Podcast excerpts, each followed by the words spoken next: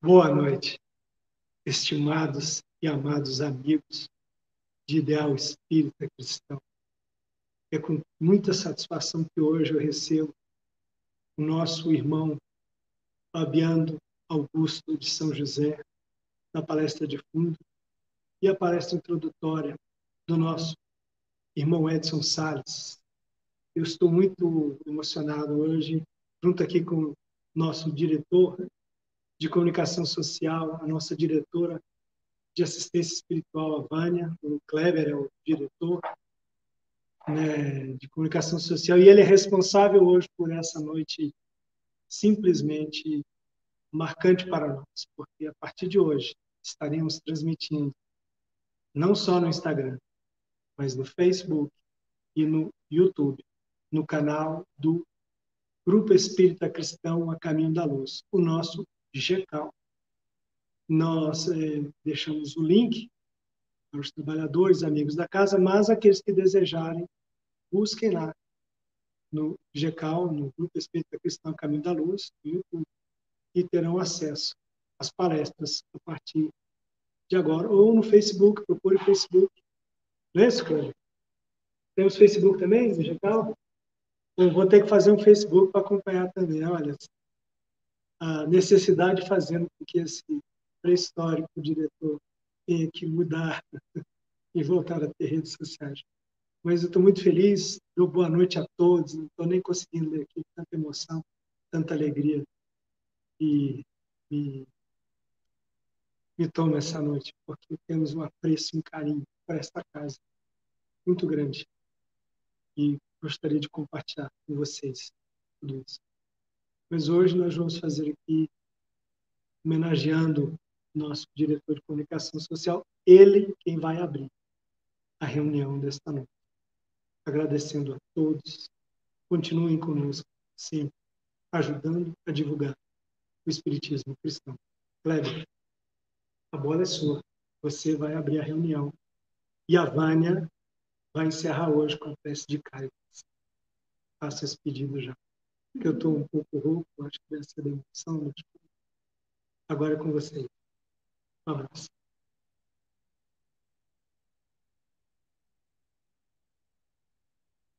Boa noite a todos. Senhor Deus, Pai de infinita bondade, muito obrigado pela oportunidade de estar aqui. Obrigado pelo conhecimento, pelo estudo, muito obrigado por nos proporcionar essa tecnologia que hoje podemos estar longe, mas juntos através dela. Que essa noite possa ser regada de muito amor, de muita paz e de muito aprendizado. Muito obrigado por tudo e assim seja.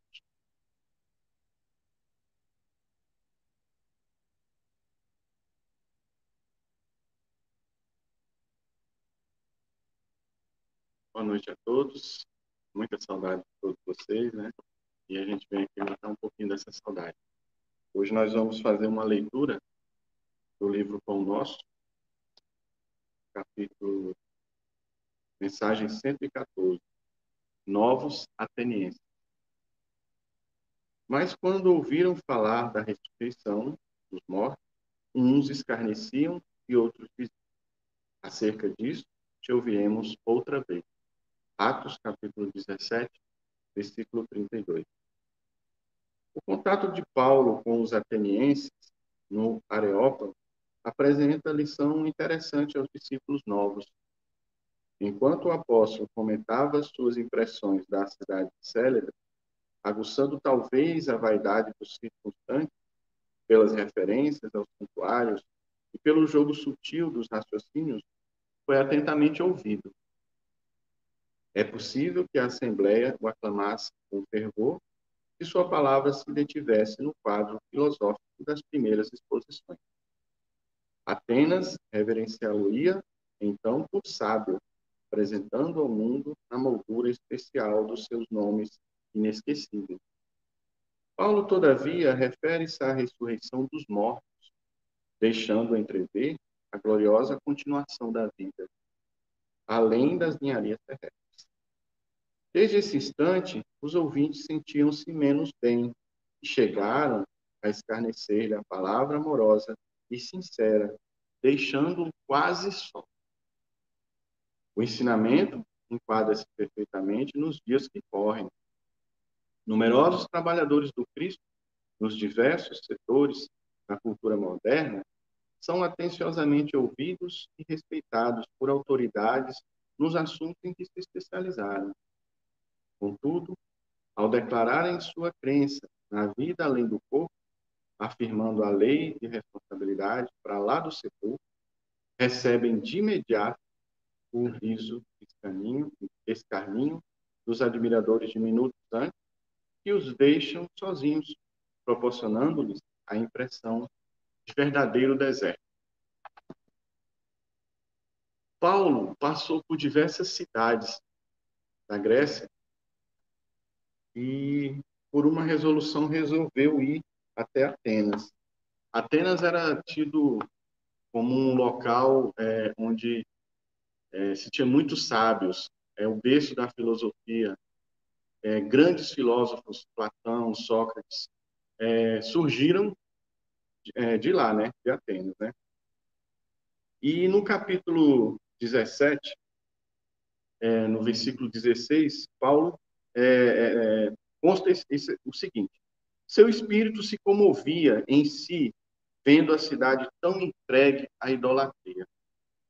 Paulo se sentia incomodado com isso. Ele começou a pregar, discutir nas sinagogas, que eram presentes na cidade também, e é, também em praça pública. Até que alguns homens é, participantes é, deste local chamado Areópago, Areópago, que era um, um, um, local mais alto da cidade, onde se discutia é, ciência, educação, filosofia em geral. Ao chegar lá, ele começa a discorrer da beleza da cidade, dos templos, é, da dedicação que eles tinham, e inclusive ele faz uma observação interessante sobre ah, o templo dedicado ao Deus desconhecido. Paulo diz àqueles homens que o Deus desconhecido que eles veneravam era o Deus único, o Deus que enviou Jesus, que foi morto e ressuscitou ao terceiro dia.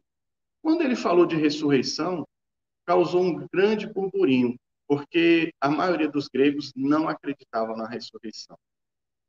Começaram a achar que ele era um louco e começaram a sair e deixar ele quase só. Naquela assembleia, apenas é, um homem, é, membro daquele grupo, chamado Dionísio, resolveu acreditar e ficar do lado de Paulo. Junto dele também uma senhora chamada Damaris ficou do lado dele e alguns servos do local, né? Mas Paulo se entristeceu muito, porque a questão da ressurreição não foi aceita pelos gregos. E nós vemos que na Bíblia é, e no Evangelho, a questão da ressurreição precisa ser bastante estudada. É, se, por um lado, você tem judeus que acreditavam na época na ressurreição, você tinha algumas seitas, como os saduceus, que não acreditavam na ressurreição, não acreditavam na alma e nem na vida após a morte. Então, era uma discussão que não era só no meio grego, mas também entre os hebreus, existiam essa, essa desavença, né? Marta, é, ao, ao se deparar nos primeiros diálogos com Jesus a respeito da morte de seu irmão Lázaro, ouve de Jesus que Lázaro ressuscitaria. E ela diz, sim, a ressurreição do último dia. Porque a crença dela é que a ressurreição aconteceria apenas no último dia, no julgamento. É, mas Jesus provou que não. Né? Nós temos também o caso é, é, descrito por muitos estudiosos como a ressurreição da filha de Jairo. Hum, porém, Jesus foi categórico ao afirmar, ao chegar na casa, afirmar a todos que a menina não estava morta, ela dormia. Mas alguns estudiosos colocam como a ressurreição. Jesus fala a famosa frase: Alita cumi, menina, levante-se. Então, nós vemos aí uma espécie de ressurreição. Por que, que eu estou falando uma espécie de ressurreição? Porque ressurgir tem, nós podemos dar várias interpretações. É, a corrente cristã da atualidade, na sua maioria, acredita na ressurreição do corpo e não do espírito. Paulo, um pouco mais à frente, ele, ele relata numa carta aos Coríntios, explicando o ponto de vista dele sobre a ressurreição. Que é o seguinte, no, em Coríntios 15, capítulo 15, versículo 44, ele diz: semeia-se corpo carnal, ressuscita-se corpo espiritual. Nós espíritas já sabemos que corpo espiritual é esse, né? Nós acreditamos que ele se refere ao corpo perispiritual. Né? Mais à frente ele fala: a carne e o sangue não podem herdar o reino dos céus, o reino de Deus. No versículo 51 ele ainda fala: nem todos dormiremos, mas todos seremos transformados. Não são só os que tiveram uma, uma vida reta ou uma vida corrupta, todos serão transformados. Todos ganharão um novo corpo, que na realidade já é um corpo que existe, o perispírito. Todos ressurgirão, todos ressuscitarão no mundo espiritual, na verdadeira pátria espiritual, né? É, o que nós queremos dizer é que o entendimento de ressurreição ele é muito amplo. Pode ser desde acordar, como aparecer é, ou reencarnar. Kardec pergunta na questão 1010, o dogma da ressurreição da carne ensina a doutrina da reencarnação? Bom, os espíritos respondem, isso é evidente. Kardec afirma que muito, é, com muita inteligência, das dificuldades que tem da ressurreição carnal. Primeiro que o corpo, ao é, ser sepultado ou cremado, ele tem os seus elementos químicos dissolvidos e distribuídos novamente na natureza. Aqueles elementos químicos, eles vão compor outros corpos, plantas, animais. E qual a dificuldade, e deve ser muito grande a dificuldade de entender que para aquele corpo ressuscite, se forme novamente, é necessário que aqueles elementos químicos saiam dos diversos pontos do globo onde está espalhado para formar novamente o corpo. É muito mais complexo e difícil do que a reencarnação. Jesus deixa bem claro, quando é questionado a respeito de João Batista, os seus apóstolos perguntam: por que dizem que Elias deveria vir primeiro? E Jesus responde: na verdade, Elias já veio e não o reconheceram. Os apóstolos entendiam que Jesus falava de João Batista. Eis aí a ressurreição da carne, a reencarnação. O que nos chama muito a atenção também nesse episódio e na mensagem são os novos atenienses. Quem são os novos atenienses? Os nossos adversários de outras religiões? São nossos adversários? Será que são? Os materialistas são os novos atenienses? Os ateus? Ou nós espíritas somos os novos atenienses? Bom, o comportamento de Dionísio e Damares diante de Paulo, no, constado, que consta no livro Paulo e Estevão, porque Paulo quis fundar uma igreja em Atenas, como ele fazia por todos os lugares por onde ele passava. De Dionísio, que acreditou nele na questão da ressurreição de Jesus, ele ouviu o seguinte, a seguinte desculpa: Não posso, a angústia do tempo não me permite. De Dâmaris, ele ouviu impedimentos domésticos não me permite fundar a igreja. E dos outros é, servos, ouviu a seguinte desculpa: dificuldades extremas, muito pobre. O outro diz: sou incompreendido. E nós? Quais são as desculpas que a gente fala? Quais são o nosso comportamento de novo ateniense para não fundar uma igreja no nosso coração, para não dar continuidade à pregação do evangelho? Muitos de nós falamos o seguinte: não sou bom o suficiente, sou cheio de defeitos. Como vou falar de coisas de Deus se eu tenho bastante defeito? Essa é a primeira desculpa. A outra é: não sei falar em público, mas se aprende. Basta querer basta ter vontade, basta ter humildade. não conheço o suficiente. Bom, com os livros, com a internet, com as palestras, é possível que a gente adquira o conhecimento necessário. Tenho timidez. Possível vencer a timidez. Tenho medo de errar. Ora, a gente pode falar uma coisa errada, sim. Nós estamos entre irmãos e temos que não ter melindre para aceitar as correções necessárias. Mas o que a gente observa muito mesmo nos novos atenienses, que somos todos nós, é a preguiça. Infelizmente, nós não podemos dizer que não nos incluímos entre os novos atenienses. Somos, sim, os novos atenienses. E temos que tomar muito cuidado. Nós temos que tomar muito cuidado, assumindo as nossas responsabilidades perante o Evangelho de Jesus. Porque há milênios nós temos fugido. Jesus possa nos abençoar. Muito obrigado.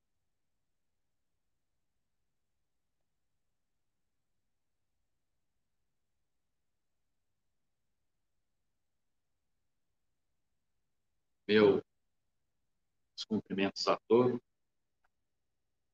Meu boa noite, carinhoso. Grato pela oportunidade de poder falar daquilo que eu preciso ouvir. Confesso para vocês que desde o início da nossa falação já peço desculpas, talvez pela dificuldade do raciocínio um pouco mais lento, ou pela fisionomia um pouco mais cansada. Mas ontem fui acometido de algumas disposições estomacais, seguida de uma extremada dor de cabeça, e hoje não foi diferente. E digo que se não fosse uma atividade espírita, eu teria declinado. Mas atividade espírita a gente não declina. A gente... Eu até ia pedir para o Alberto para fazer a exposição sentado. Mas aí, quando eu cheguei, vi toda a parafernália e lembrei do filme do Divaldo, que ele falou: Não, meu irmão, você tem que falar em nome do Cristo de pé. Me senti envergonhado e tenho aqui que tentar fazer o meu papel, porque se o Divaldo precisa estar de pé, imagina eu. Então, desde já fica as minhas escolhas. Mas a, a tema, a temática de hoje, né, o tema de hoje é muito interessante. Embora seja de análise simplista, tema é eminentemente evangélico, ele suscita dúvidas do ponto de vista da sua análise conceitual, a humildade. E eu percebo, às vezes, essa dificuldade na conceituação, na compreensão, na adequação do que os espíritos dizem em várias obras espíritas, e aí a importância da gente, sim, ter como base a codificação, mas sempre ampliar o nosso conhecimento acerca desse conhecimento que está muito bem construído, objetivado nas páginas da codificação espírita, que vão, obviamente, orientar as nossas considerações da noite. Mas o que é interessante em torno da humildade? Quando você trabalha essa nobre virtude, não tem como deixar de considerar os outros elementos atinentes a essa análise. A própria caridade, o orgulho, o egoísmo, que são conceitos que se entrelaçam e que muitas vezes suscitam dúvidas no processo de análise mais conceitual. Mas o capítulo 17 nos ajuda a startar é, essas considerações, quando ali está tá dito, de maneira bastante clara, que a virtude, ou esse conjunto de virtudes, expressam na qualidade do homem que se apresenta como bom, caridoso, modesto, laborioso. E que o vício, obviamente, já criando um roteiro de compreensão conceitual, e opõe a todo o processo de virtude. E diz que o vício principal da idiosincrasia, da composição da personalidade humana é exatamente o orgulho. Então, é pelo orgulho, o capítulo diz, que a humanidade vem se perdendo ao longo dos milênios. E será pela humildade que a humanidade, então, um dia irá se redimir. Fica claro, então, que o vício é esse desprezo da lei e que, obviamente, as virtudes são essa aceitação, essa submissão. Por isso é que o capítulo não deixa de frisar a necessidade de ouvirmos a voz da consciência. Relembramos aqui a questão 621 do Livro dos Espíritos, mostrando que na consciência está fixado né, os parâmetros da compreensão do Estatuto de Essas virtudes, então, são conquistadas à medida que essa voz da consciência se torna muito mais do que uma voz, mas um impulsionador, um motivador para as nossas ações no campo comportamental. Né? Então, com o sacrifício de algumas demandas no campo da materialidade, pelo um ato de inteligência, na absorção do conhecimento, na aceitação dessa nossa posição do ponto de vista universal, a gente passa a assimilar a nova virtude. E vocês vão ver que ao longo de toda a falação, a questão da inteligência, da inteligência será aventada extremamente vinculada a essa virtude, que é a virtude mãe, a virtude rainha, que nós definimos como sendo a humildade. No capítulo 15, ainda do Evangelho segundo o Espiritismo, a gente percebe que essas análises estão extremamente associadas. Né? Capítulo 17, capítulo 7, capítulo 15, outras obras da codificação voltam em torno é, dessa temática, na mesma dinâmica conceitual, mostrando que a gente precisa entender verdadeiramente o que é para poder, de maneira mais inteligente, praticar. Então, está dito lá que a caridade e a humildade são a única senda para a salvação. E que o egoísmo e o orgulho a da perdição.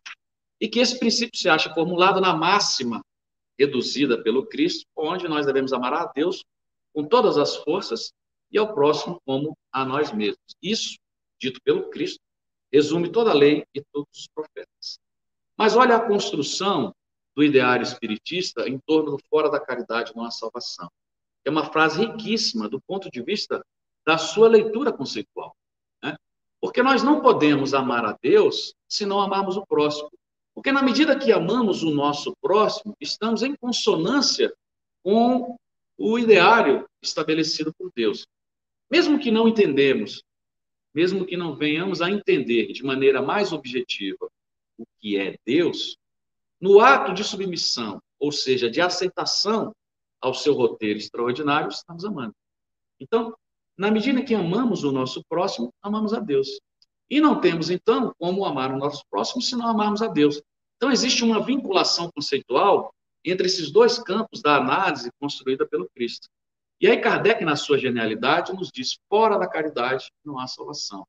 Obviamente, ancorado por toda a sabedoria dos espíritos que, de maneira contínua, colaboraram com a instituição, o pioneirismo, o surgimento dessa luz divina no mundo, que é o Espiritismo cristão. Então, fora da caridade não há salvação, porque a caridade é o amor em ação. Na medida que fazemos a caridade, fazemos ao nosso próximo. Poderia ter sido dito, fora da humildade, não há salvação. A construção não estaria errada. Mas a espiritualidade, na sua sabedoria, constrói a necessidade do elemento pragmático, da prática do amor, né? da prática da caridade, que é o amor em ação. Portanto, o fora da caridade não há salvação resgata todo o ensinamento que está muito bem resumido nas páginas iniciais do Novo Testamento. No capítulo 7 desse livro Lapidar, o Evangelho segundo o Espiritismo, está dito que a humildade é, então, a virtude esquecida. Esquecida porque é incompreendida. Esquecida porque não se dá a importância devida. Por quê? Sem ela não podemos ser caridosos. Ela é ou desperta essa compreensão e esse sentimento que nos nivela em reação aos homens e nos coloca abaixo da divindade. Quando lembramos das frases do Cristo que startam o Sermão do Monte, o Sermão das Bem-aventuranças, também conhecido como Sermão da Montanha, está dito lá que bem-aventurados são aqueles pobres de espíritos, porque é deles o reino dos céus, está em Mateus 5. E é claro que Jesus, na sua genialidade, não se referia aos baldos de inteligência, muito pelo contrário. Mas fazia um link extraordinário em torno do conceito que hoje estamos aprendendo a entender, que é a humildade. Porque o orgulho humano nos torna, ou pelo menos nos dá essa impressão, de que somos superiores, de que temos o domínio da verdade, de que somos o dono da verdade. Mesmo. E Jesus põe, então, dentro desse processo de análise absolutamente é, dicotômica, põe a humildade na categoria das virtudes que nos aproximam de Deus, porque nos submetem às regras estabelecidas por Deus. E o orgulho, aquele vício poderoso que nos afasta de Deus. Então, nós temos uma construção em que a humildade está de um lado e o orgulho está de outro. Mesmo? E, obviamente, analisar a humildade sob o prisma das leituras materialistas não é o enfoque da dinâmica espiritista. Né? O que a gente precisa entender e o conceito que o dicionário nos traz, ou que o senso comum nos oferece em torno de humildade, está absolutamente desconectado com essa nova virtude construída em todo o ideário espiritista. Então, é muito comum definir a humildade como sendo aquele que tem uma pobreza do ponto de vista da sua análise econômica, seja, desprovido de bens materiais. E a gente sabe que esse conceito está absolutamente desviado é, no que diz respeito à análise teológica que o Espiritismo nos ensina.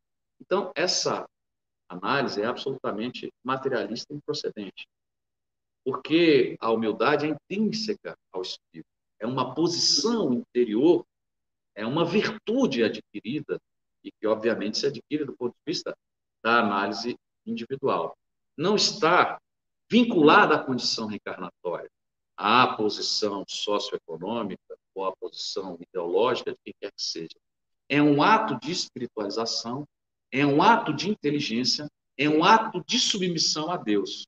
A Deus no sentido de estarmos conectados com essa visão mais nobre e superior que nos abraça na condição de seres, né, que volitam no universo cosmogônico como a necessária felicidade, como a necessária evolução. Então, Emmanuel tem uma frase que, na minha modesta opinião, é a mais bem construída e que nos ajuda a entender a importância do conceito em torno da humildade, onde ele diz: a humildade é a fonte de todas as virtudes, de todo o progresso e de toda a elevação moral e intelectual. Olha que construção sábia. É a fonte de todas as virtudes, de todo o progresso e de toda a elevação moral e intelectual. Quem somos nós para desconstruir a beleza dessa frase? Emmanuel é, sem dúvida nenhuma, um desses articuladores talvez o mais genial na sua capacidade de síntese, no seu processo de criar imagens e de construir frases com a disposição conceitual absolutamente correta. Então, a humildade é a fonte de todas as virtudes, de toda a elevação e de todo o progresso intelectual e moral.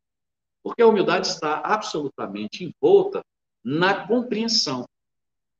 E a caridade, que é a sua parceira, como o capítulo 17 e o 15 nos mostra, a humildade e a caridade são a única senda para o processo de evolução, ela é consequência da humildade. Então, a caridade surge em função da compreensão do que é certo e errado, desse ato de submissão a Deus, que é, acima de tudo, uma disposição intelecto-moral. E aí nós praticamos a caridade do ponto de vista pragmático. Por isso é que a frase fora da caridade, ela é muito mais interessante, atual e muito mais assertiva do que fora da humildade não há salvação, embora a construção também esteja correta. Mas hoje o que nós precisamos não é entender que é certo, é verdadeiramente aplicarmos o que é certo. Por isso, o impositivo da espiritualidade, a assertividade em torno dessa frase de invocarmos as nossas forças em torno da ação caritativa. Ainda no capítulo 17, lá no Sede Perfeitos, a gente tem todo um receituário da construção do homem virtuoso, do homem de bem, da mulher de bem, da mulher virtuosa. E o que é interessante? Às vezes as pessoas não percebem é, nas entrelinhas, por isso a importância de ler, reler, marcar, remarcar, voltar, porque o estudo da codificação é um estudo para várias encarnações.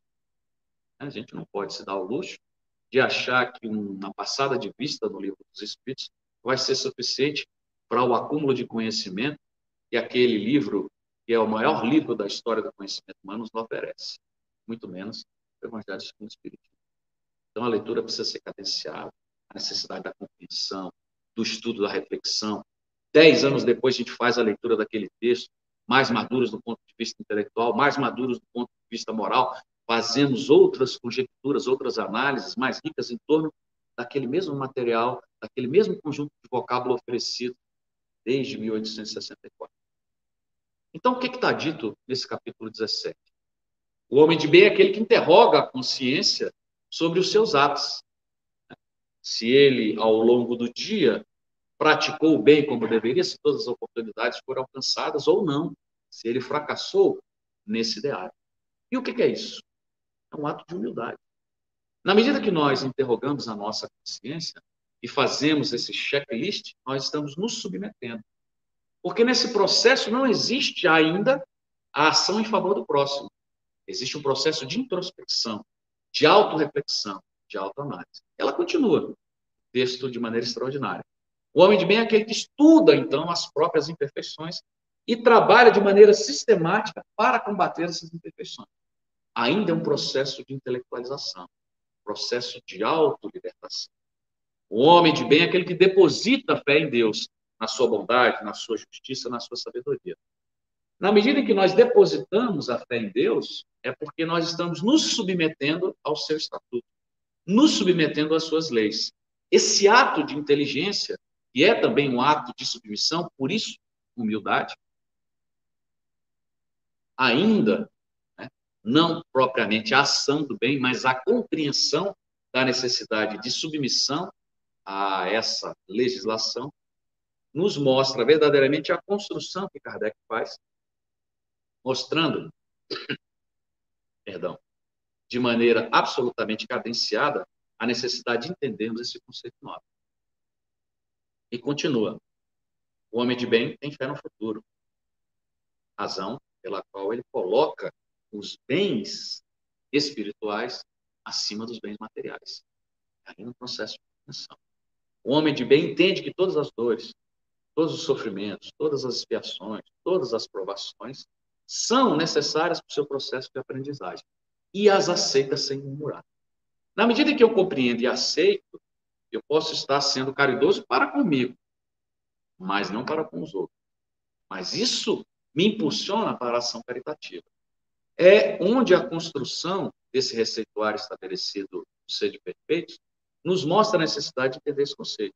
E aí a gente vem, o homem de bem, no fechamento né, do texto, é aquele que cumpre a lei de amor e de justiça, a lei de caridade. Como é que se cumpre a lei de amor e de justiça? Não é só compreendendo, é Por isso é que ela está construída vinculada à caridade, lei de amor, justiça e caridade.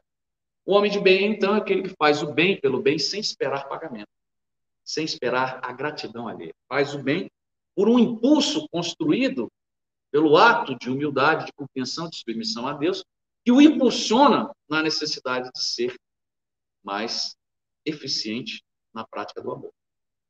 Então, o capítulo 17 mostra que todos os traços do homem de bem são construídos pela humildade, que gera a condição favorável, intelectual, de aceitação no campo da compreensão do que é certo e errado. Portanto, toda elevação moral e intelectual se faz pela humildade, como a frase construída por Emmanuel, que vai gerar a verdadeira e correta impulsão para a ação caritativa. Por isso é que o orgulho é o maior dos defeitos, o mais difícil e o último a ser eliminado. E às vezes as pessoas fazem confusão em relação a outros, a própria vaidade, o próprio egoísmo. São todos vinculados ao orgulho. É claro, algumas variâncias na análise, com elementos idiosincrásia, com análises psicológicas que precisam ser feitas, mas sempre tendo como matriz o orgulho. Porque o orgulho é que nos coloca acima dos demais. Então, se eu sou egoísta, é porque os bens materiais devem atender a mim, não. Se eu sou vaidoso, é porque eu sou intelectualmente melhor, ou sou, do ponto de vista físico, superior aos demais, e essa proteção em torno da vaidade que é criada para o meu processo de deleite é sempre em desrespeito aos demais.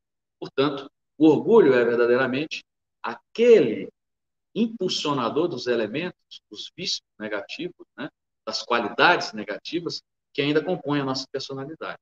Então, é o último a ser combatido, é o maior de todos eles e o mais difícil. Porque na medida em que perdemos o orgulho, nós ganhamos em humildade. É exatamente o contraponto na balança do processo de construção de um novo homem, de uma nova mulher, daqueles elementos que vão construir a verdadeira felicidade. E o que que no capítulo 17 está dito? E a transformação do orgulho em humildade leva muito tempo. Então, uma construção que, embora precisa ser startada nesse momento, demandarão séculos, se não milênios, para que o nosso orgulho esteja submetido ao ideário superior do que vem a ser a humildade. Então, esse sentimento de altivez, esse conceito elevado, exagerado de si mesmo, que é trazido pela leitura do mundo, pela, pelo conceito que o dicionário nos traz, ou pelo senso comum, está absolutamente desprovido da análise espiritista. Do ponto de vista espírita, né, é essa imperfeição espiritual que demonstra a ausência de humildade. O orgulho é isso. É imperfeição que nos oferece, obviamente, a ausência da humildade. Por isso que ela se apresenta como contraponto. Ela é, então, a antítese da humildade. E esse orgulho, que está sempre vinculado ao materialismo, é a revolta contra Deus. Emmanuel, no livro Pensamento e Vida, quando ele trabalha esse conceito atinente ao orgulho, ele diz o seguinte: e o orgulho reflete a pequenez do indivíduo diante do universo. Olha só, interessante. Já começa a construir né, a frase mostrando que nós somos diante do universo tão gigante que conhecemos e que desconhecemos nas suas dimensões. Mostrando que verdadeiramente essa leitura de humildade é, acima de tudo, uma leitura intelectualizada, de alta compreensão. Porque não temos na literatura espírita, que seria contrassenso, a informação de espíritos superiores que não sejam humildes. É impossível. Todo espírito superior é humilde. E humildade não é um ato passivo de submissão a um ideário é, qualquer vinculado né, às leituras humanas. Muito pelo contrário. É esse ato de submissão, de compreensão da legislação superior e que nos renteia com os nossos, mas que nos coloca abaixo desses entes superiores, dos entes divinais que fazem a gestão do nosso destino. Então ele diz o seguinte, que o orgulho reflete a pequenez do indivíduo diante do universo nos tornando egoístas e vaidosos. Olha só. Então, o orgulho gera o egoísmo e a vaidade, que são os elementos responsáveis por toda a discórdia e por toda a delinquência social. Olha que interessante. Então, o que, que Emmanuel está dizendo? E como a humildade leva ao bem, o orgulho leva ao mal. O orgulho gera a deformação de todo o aspecto moral e intelectual que a humanidade está chapurrada. Mas, de maneira pragmática, o que, que nós, de acordo com as páginas abençoadas dessa doutrina de verdade, podemos fazer na análise do que vem a ser verdadeiramente, na composição da nossa personalidade, da nossa idiosincrasia, esse vício tão poderoso que é o orgulho. E aí a gente pode listar seis aspectos que merecem sempre a nossa reflexão diária, cotidiana. Primeiro, para entendermos a necessidade da humildade, nesse ato de dilação da nossa capacidade intelectiva, é nos colocarmos abaixo de Deus. E eu ampliaria esse conceito em relação a todos os espíritos puros, e temos a referência absolutamente extraordinária de Jesus, que são esses arquitetos divinos, esses co-criadores, que colaboram não só para o nosso surgimento, mas para o nosso engrandecimento. Então, nos colocarmos abaixo desses seres que já alcançaram a pureza espiritual é um ato de extrema inteligência. Por isso é que, se nós temos um ídolo, esse ídolo deve ser Jesus. Não deve ser nenhum artista, nenhum fanqueiro, nenhum jogador de futebol, ou nenhum grande empresário, ou alguém que apresenta na atual encarnação uma beleza estratosférica. Jamais. Um ato de inteligência nos aponta que devemos admirar esses seres extraordinários que estão dentro do nosso processo de compreensão ainda muito distantes, mas já dentro dessa leitura humilde, dessa dilação da nossa capacidade intelectiva, servem verdadeiramente como os nossos guias, como os nossos modelos. Então, precisamos nos colocar, mas colocar de maneira definitiva, E se eu me coloco abaixo de Deus, eu me submeto ao seu ideário. Eu me submeto ao seu estatuto. Eu me submeto aos seus interesses. Então, esse é o primeiro grande passo do ponto de vista da nossa análise psicológica. O segundo é nos colocarmos e nos rentearmos aos nossos irmãos. Isso não significa dizer que devemos aceitar os desmandos que estão ao nosso lado, muito pelo contrário. Humildade não é passiva, humildade não é submissão. Jesus foi extremamente humilde, mas ele não deixou de marcar sua posição diante dos desmandos daquela sociedade violenta, daquela sociedade ignorante. Então, humildade não é passividade. Jamais. Esses conceitos não se coadunam. Entendermos a nossa condição de igualdade perante os nossos irmãos é um ato de extrema inteligência. Por quê? Porque somos espíritos encantados. Porque temos o mesmo potencial de aprendizagem e de crescimento. Porque estamos debaixo do mesmo roteiro divino. Porque todos, um pouco mais à frente, ou um pouco mais atrás, dentro da linha da progressão que nos leva à perfectibilidade, à perfeição, à evolução, né, à pureza e à felicidade, e aí, obviamente, alguns caminham um pouco mais rápido, outros caminham um pouco mais lento, não podemos nunca desmerecer a idade do espírito, que não nos é dada a compreender, mas nós entendemos nesse segundo dispositivo que precisamos respeitar e precisamos aceitar esses nossos companheiros de caminhada como sendo nossos iguais. Então, esse é um ato de inteligência, esse é um ato de sabedoria. O terceiro ponto, que as páginas espíritas orientam de maneira clara, é admitir verdadeiramente que somos orgulhosos. Quando nós admitimos que estamos doentes, nós procuramos o médico, procuramos a terapia adequada, tomamos remédio, né?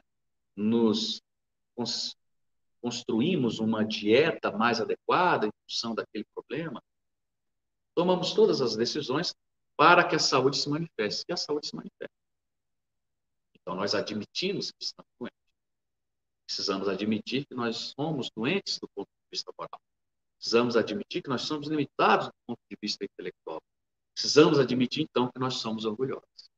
Na medida que nós admitimos que o orgulho ainda está presente e orienta os nossos dispositivos psicológicos, a gente fica muito mais atento, muito mais esperto para, de fato, combater. Precisamos ser, então, um quarto dispositivo que a espiritualidade nos oferece, é de sermos mais duros neste processo de autoavaliação. Porque se nos reconhecemos orgulhosos, precisamos ser duros nessa autoanálise. Precisamos compreender verdadeiramente que o combate a esse vício se faz premente. Porque somos duros na análise alheia. Ao colocar né, o argueiro, a trave, no, na análise do erro dos nossos companheiros de caminhada. Mas não fazemos a leitura adequada do, da trave muito maior né, nos nossos olhos. Isso significa dizer que nós somos muito condescendentes com a nossa análise e muito rigorosos com a análise alheia. Então, a gente tem que fazer a mudança dessa chave psicológica, compreendendo verdadeiramente que esse processo de autocontrole, de autoavaliação, de autodomínio é a grande ferramenta que o Espiritismo nos oferece. Mesmo? Cinco elementos é reconhecer as virtudes alheias. É um passo que está associado aos outros, aos outros quatro elementos. Porque quando reconhecemos as qualidades, as virtudes e a grandeza alheia, a gente passa a ver com bons olhos que todos nós temos um grande potencial de aprendizagem. E, nesse momento, estamos sim fazendo uma leitura mais rigorosa, porque consideramos, nessa leitura mais rigorosa, uma leitura mais amena. A gente muda a disposição psicológica. Então, os dois estão absolutamente associados. E o sexto e último, nessa cadência proposta, mas não menos importante, é reconhecer a importância do nosso adversário. Esse adversário pode ser um adversário material, pode ser um adversário espiritual, no que diz respeito ao aprendizado que eles nos oferecem. Jesus na sua sabedoria, quando conversava com os sacerdotes do templo, ele diz: Olha, vocês que se acham né, superiores na compreensão da lei e na forma mais dura com que avaliam os erros alheios, precisam entender de maneira clara e nunca, jamais deixar de agradecer a Deus os benefícios que os teus inimigos te oferecem. Porque essa leitura cria, pela disposição da humildade, essa alavanca do perdão. Então, a humildade starta todo o processo das nobres virtudes, inclusive o perdão, inclusive a ação misericordiosa, a fraternidade, a solidariedade, a própria ação caritativa, porque é uma compreensão que parte de uma disposição intelectual. E o livro dos Espíritos e a codificação não deixa de frisar. Tudo começa no campo da intelectualidade, para depois se expressar no campo comportamental, no campo da ação. Primeiro precisamos entender o que é certo e o que é errado para fazer o certo ou errado. Aí é uma opção que está, obviamente, vinculada à nossa liberdade, ao nosso livre-arbítrio. E a humildade, então, é essa leitura superior, esse adensamento da nossa capacidade intelectual entender o que é certo. E aí a caridade é a ação do ser. Por isso é que são conceitos que não podem ser construídos em análises absolutamente descoladas, como é o caso do orgulho e o egoísmo. Né? A gente vai ver em várias páginas espíritas dizendo que o orgulho é a chaga da humanidade, que o orgulho é o vício, e é verdade. Mas o orgulho que está no, perdão, o egoísmo, né, é a chaga da humanidade. O egoísmo é aquele vício que se apresenta nos interesses mais imediatistas, das vinculações materialistas, está absolutamente correto. Mas ele tem como startor, né, como a gênese, exatamente essa leitura que é o orgulho. Então, a gente pode dizer que o orgulho é essa condição psicológica de autoanálise intelectualizada que nós temos de nós mesmos. E nos faz uma leitura absolutamente arrogante e de uma falsidade né, em relação uma falsidade associada à superioridade que achamos que temos em relação aos demais. E o egoísmo é exatamente a prática dessa leitura, dessa compreensão intelectual. Mas para ilustrar o que a gente está falando, eu vou me ancorar na questão 913 de O Livro dos Espíritos, que diz exatamente o seguinte: dentre os vícios, qual que se pode considerar o mais radical? Está lá na questão 913. A resposta é o egoísmo. Porque do egoísmo deriva todo o mal. Olha a construção. Estudai todos os vícios, continua o texto, e vereis que no fundo de todos há egoísmo. É verdade. Porquanto, aí está a verdadeira chaga da sociedade. Emmanuel depois constrói né, um texto extraordinário nos mostrando isso. É a chaga da humanidade. Quem quiser ir se aproximando da perfeição moral, deve expurgar o egoísmo, visto ser incompatível com o amor, com a justiça, com a caridade. E aí continua a questão 917, que mostra exatamente a construção que estamos tentando aqui demonstrar. Qual o meio de destruir o egoísmo? De todas as imperfeições humanas, o egoísmo é a mais difícil porque deriva da influência material, nos mostra o texto. Ainda muito próxima da nossa origem, da nossa gênese recente, saído do reino animal para o reino nominal. É ainda muito forte na construção da nossa personalidade. O egoísmo, sim, para que será? A proporção que a vida moral for predominante. Opa, precisamos né, criar esses dispositivos. E diz: com a compreensão que o Espiritismo nos faculta, isso vai ser alcançado. Quando bem compreendido, o Espiritismo transformará os hábitos, os usos e as relações sociais. Interessante.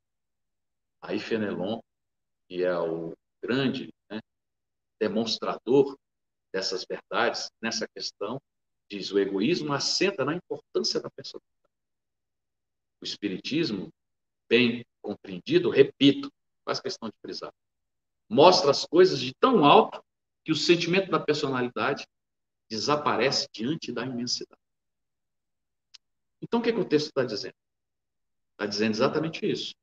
Que, na prática, o grande problema da sociedade é o egoísmo, ou seja, a ausência da caridade. Por isso é que na construção do capítulo 15 nós temos, em contraponto à humildade, nós temos orgulho. em contraponto à caridade, nós temos o egoísmo. Porque a caridade é pensar no próximo e o egoísmo é, não, eu só penso em mim. É exatamente né, o alimento dessa visão egocêntrica, associada ao ego, dentro das disposições psicológicas, nas suas conceituações mais rasteiras. Então, o que, que Emmanuel nos mostra no livro Fonte Viva, lá no capítulo 38? Se o egoísta contemplasse a solidão infernal do aguarda, nunca, jamais se afastaria da prática infatigável da fraternidade e da cooperação. Você faz um alerta.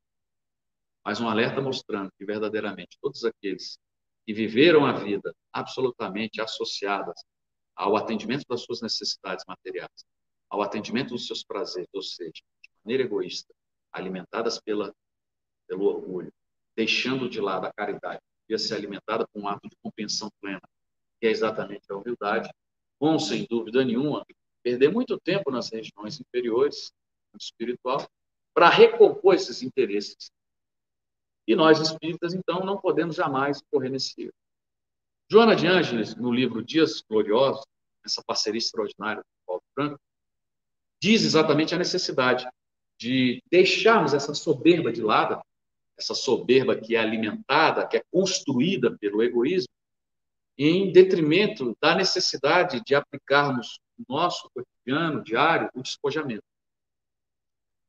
É, então, esse despojamento, ele é exatamente uma ação vinculada à humildade, e que a soberba está vinculada ao egoísmo, que é filha do orgulho.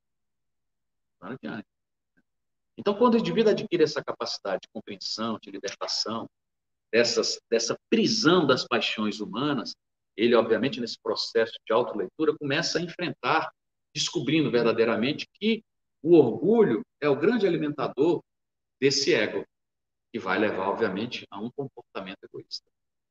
Então, ela diz o seguinte: olha, percebe que os comportamentos enfermiços tramados pelo personalismo estão vinculados ao orgulho, que é a matriz de todas as atitudes criminosas. Então, vemos o espectro das considerações trazidas nesse livro, Dias Gloriosos, exatamente vinculados às premissas da codificação. Então, o orgulho é a matriz das atividades criminosas. É pela humildade, então, que essa conquista insuperável, que nos impulsiona, obviamente, a um outro ideário, é que a humanidade vai se reconstruir, se refazer, se regenerar, se redimir mesmo. Então, a gente tem que entender a importância, ou a não importância, como ela diz, dos títulos, das demandas sociais? Das necessidades que muitas vezes impulsionam boa parte da nossa vivência enquanto vinculados à matéria. O indivíduo ele tem é, que entender de maneira clara que esses, essas filigranas materiais pouco importam. E ela faz uma construção nesse capítulo, dizendo o seguinte: que o essencial é mais importante que o supérfluo. Olha que interessante. Né? É uma frase absolutamente simples na sua construção, mas de extrema beleza e rica no que diz respeito à lógica pujante dessa realidade demonstrada. Uma frase tão bem construída. O essencial é sempre mais importante que o supérfluo. E aí ela faz esse convite, né, de nós abrirmos mãos dessas coisas inúteis, das roupas, calçados, carros, automóveis, né, de todas as expressões, imóveis, contas bancárias, essa volúpia pelo ter, pelo consumismo, né, dos elementos eletroeletrônicos, gerando fome, gerando doença, falta de cultura, educação.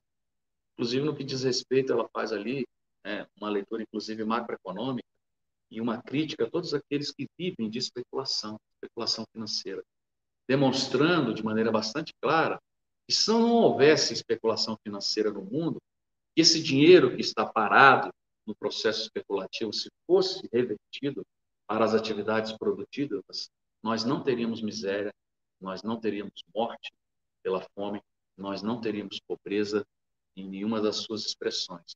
Porque o que não falta é recurso. Mas ainda a aplicação desses recursos se apresenta de maneira absolutamente inadequada. E ela continua dizendo que essa técnica de despojamento, ela vai, obviamente, criar condição para que a liberdade e, portanto, a felicidade se apresente, né, não só na nossa leitura interior, mas também nas nossas ações exteriores. Então, ela faz esse convite para repartirmos os excessos, pelo que não faz falta. Por quê? Porque na medida em que a gente valoriza é, essa gestão do tempo, a gente vai simplificando a nossa existência. E na medida que a gente se desprende, ou seja, criando, obviamente, uma deformação, uma desconstrução do egoísmo, que é fruto do orgulho que está presente na nossa idiosincrasia, se livrando do que não é importante, ou se livrando do supérfluo, em prol dos interesses alheios, a gente vai criando, né, como ela diz, espaços emocionais, áreas psíquicas, para que a gente preencha verdadeiramente esse espaço psíquico com coisas importantes, com reflexões nobres, com a paz duradoura. Porque a gente perde tanto tempo nesse processo de acúmulo e gestão dos bens materiais que não são necessários, e a gente não tem nem essas áreas psíquicas, nem disposição emocional para nos vincularmos a um ideário mais superior, na busca da cultura, do estudo, da vinculação religiosa, da prática do bem, de todas essas dinâmicas que a doutrina espírita nos oferece com toda clareza.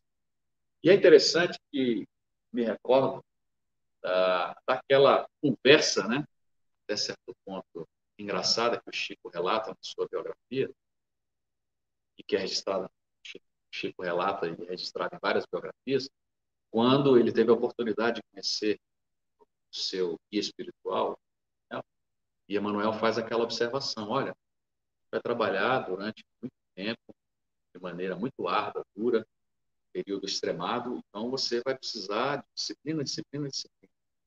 Mas tem uma segunda recomendação que muitas vezes passa desapercebida que mostra a grandeza desse espírito, o espírito nobre, mas que entendendo, obviamente, as suas limitações, faz uma colocação para o Chico que é um verdadeiro ato extremado de vontade, quando ele diz: Você jamais né, deixe de se vincular às palavras de Jesus e às lições de Kardec. E digo mais: se um dia eu ensinar, te falar ou recomendar, aconselhar alguma coisa que não esteja vinculado, que não esteja em absoluta consonância com o que Kardec disse e as demonstrações e palavras do ensino de Jesus, você vai fazer o seguinte: você vai me abandonar, você vai me deixar de lado. E o que, que ele está dizendo aqui? Né? Num ato de extrema humildade, reconhecendo as suas limitações, embora sendo um espírito nobre, superior a boa parte desses que estão vinculados à humanidade, mas entendendo as suas limitações, num ato de humildade extrema, faz essa recomendação contínua. Mesmo estando no mundo espiritual, a gente sabe que a própria ação da consciência, a capacidade intelectiva, as percepções estão muito mais dilatadas. Então, para um espírito que já caminha, já trilha no bem, possibilidade de errar no mundo espiritual é muito menos, né? muito menos possível, muito menos factível do que do ponto de vista da ação, das expressões materiais, e que o esquecimento, e toda a psicosfera né, é, enegrecida, acinzentada, negativa que nos abraça, cria, obviamente, uma condição de nos impulsionar para o mal, muito mais para o bem. Por isso, a necessidade do processo de reencarnação um elemento extraordinário de provação dos nossos, nossos verdadeiros impulsos interiores, das nossas verdadeiras vontades. Mas já caminhando para as considerações finais, a gente lembra da frase do Cristo, quando ele diz que todo aquele que se exaltar será humilhado. Todo aquele que se humilhar, então, será exaltado. Registra isso em Lucas. Mostrando a necessidade do processo de humildade associada à nossa confiança. Prendei de mim que sou manso e humilde de coração, também registrado na Deus. Então, o Espiritismo para nós é esse canal libertador, esse conjunto extraordinário de verdades sistematizadas, né, com profundidade, que brilha para todo lado e que possibilita, obviamente, uma compreensão mais plena desses conceitos. Então, na condição de espírito, a gente precisa estar muito atento para entender verdadeiramente a necessidade da ação caritativa, mas entendendo verdadeiramente o que funciona essa ação. É a ação caritativa vinculada ao ideário superior. fruto do nosso processo de compreensão que está calcado na humildade. Lacordaire nos faz essa recomendação, que é sempre atual, em que devemos, todos nós, pouco a pouco, de maneira paulatina, proceder né, à demolição dos altares que erguemos ao orgulho. Porque na nossa composição idiosincrásica, nós damos muito mais espaço para o orgulho do que para a humildade.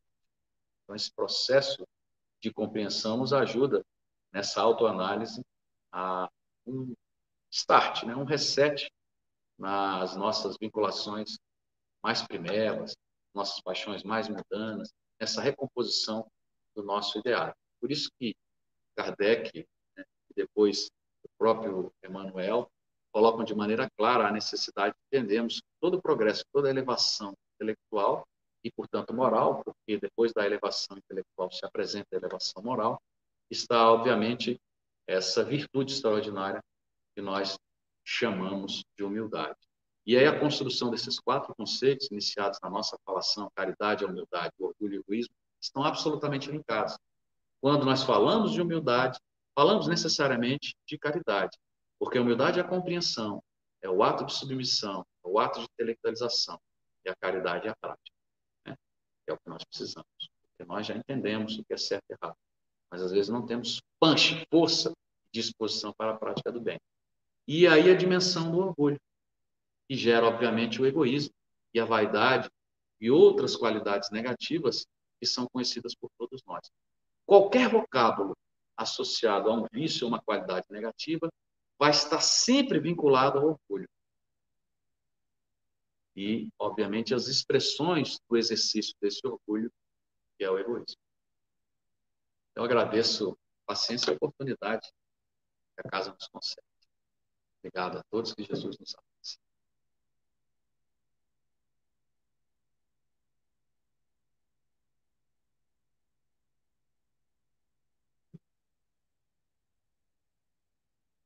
Boa noite, irmãos. Vamos encerrar então com a prece que nosso irmão solicitou no início. Deus, nosso Pai, que sois todo poder e bondade, dai força àquele que passa pela provação Dai luz àquele que procura a verdade. Ponde no coração do homem a compaixão e a caridade. Deus dai ao viajor a estrela guia, ao aflito a consolação, ao doente o repouso. Pai, dai ao culpado arrependimento, ao espírito a verdade, à criança o guia, ao órfão. Senhor, que a vossa bondade se estenda sobre tudo que criaste Piedade, Senhor, para aqueles que não vos conhecem. Esperança para aqueles que sofrem. Que a vossa bondade permita aos Espíritos Consoladores derramarem por toda parte a paz, a esperança e a fé. Deus, um raio, uma faísca do vosso amor pode abrasar a terra. Deixai-nos beber nesta fonte fecunda e infinita, e todas as lágrimas todas as dores acalmar-se-ão. Um só coração, um só pensamento subirá até vós com um grito de reconhecimento de amor. Como Moisés sobre a montanha, nós vos esperamos com os braços abertos.